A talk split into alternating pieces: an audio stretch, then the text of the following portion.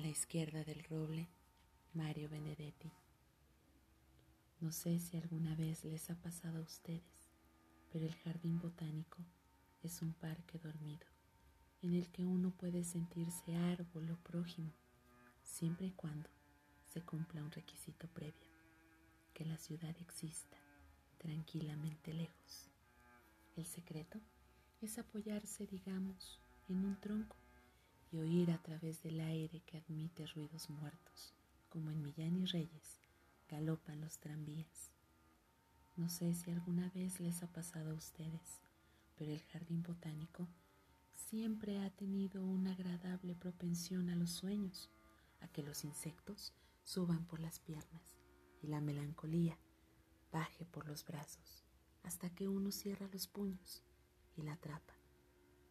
Después de todo, el secreto es mirar hacia arriba y ver cómo las nubes se disputan las copas y ver cómo los nidos se disputan los pájaros. No sé si alguna vez les ha pasado a ustedes.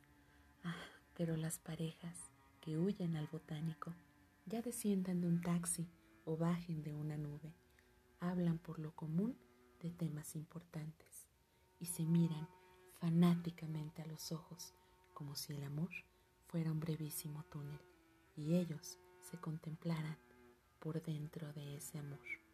Aquellos dos, por ejemplo, a la izquierda del roble, también podría llamarlo almendro o araucaria, gracias a mis lagunas sobre pan y lineo. Hablan y por lo visto las palabras se quedan conmovidas a mirarlos, ya que a mí no me llegan ni siquiera los ecos.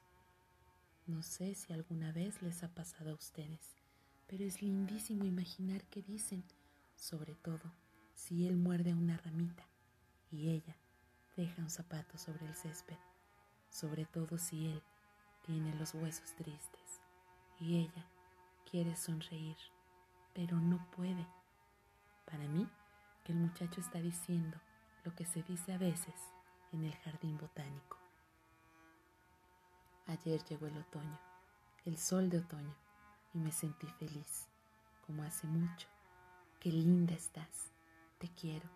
En mi sueño de noche se escuchan las bocinas, el viento sobre el mar, y sin embargo aquello también es silencio.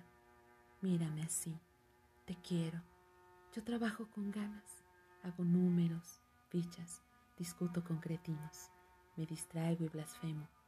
Dame tu mano Ahora, ya lo sabes, te quiero. Pienso a veces en Dios. Bueno, no tantas veces. No me gusta robar su tiempo y además está lejos. Vos estás a mi lado. Ahora mismo estoy triste. Estoy triste y te quiero. Ya pasarán las horas. La calle como un río, los árboles que ayudan, el cielo, los amigos. Y qué suerte. Te quiero. Hace mucho era niño, hace mucho, ¿y qué importa? El azar era simple, como entrar en tus ojos. Déjame entrar, te quiero, menos mal que te quiero. No sé si alguna vez les ha pasado a ustedes, pero puede ocurrir que de pronto uno advierta que en realidad se trata de algo más desolado, uno de esos amores de tántalo y azar que Dios no admite porque tiene celos. Fíjense que él acusa con ternura y ella se apoya contra la corteza. Fíjense que él va tildando recuerdos y ella se consterna misteriosamente. Para mí que el muchacho está diciendo lo que se dice a veces en el jardín botánico.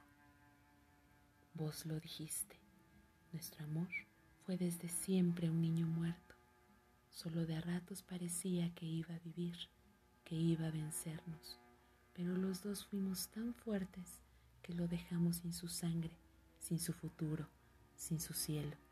Un niño muerto, solo eso, maravilloso y condenado. Quizá tuviera una sonrisa como la tuya, dulce y honda. Quizá tuviera un alma triste como la mía. Poca cosa. Quizá aprendiera con el tiempo a desplegarse a usar el mundo, pero los niños que así vienen, muertos de amor, muertos de miedo, tienen tan grande el corazón que se destruyen sin saberlo. Vos lo dijiste, nuestro amor fue desde siempre un niño muerto. Y qué verdad dura y sin sombra, qué verdad fácil y qué pena. Yo imaginaba que era un niño, y era tan solo un niño muerto.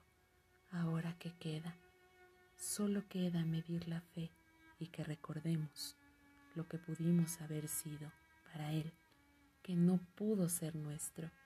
¿Qué más? ¿Acaso cuando llegue un 23 de abril y abismo, vos donde estés, llévale flores, que yo también iré contigo? No sé si alguna vez les ha pasado a ustedes, pero el jardín botánico es un parque dormido que solo despierta con la lluvia. Ahora la última nube ha resuelto quedarse y nos está mojando como alegres mendigos. El secreto está en correr con precauciones a fin de no matar ningún escarabajo y no pisar los hongos que aprovechan para nadar desesperadamente. Sin prevenciones, me doy vuelta y siguen aquellos dos a la izquierda del roble, eternos y escondidos en la lluvia, diciéndose, quién sabe qué silencios. No sé si alguna vez les ha pasado a ustedes, pero cuando la lluvia cae sobre el botánico, aquí se quedan solo los fantasmas. Ustedes pueden irse. Yo me quedo.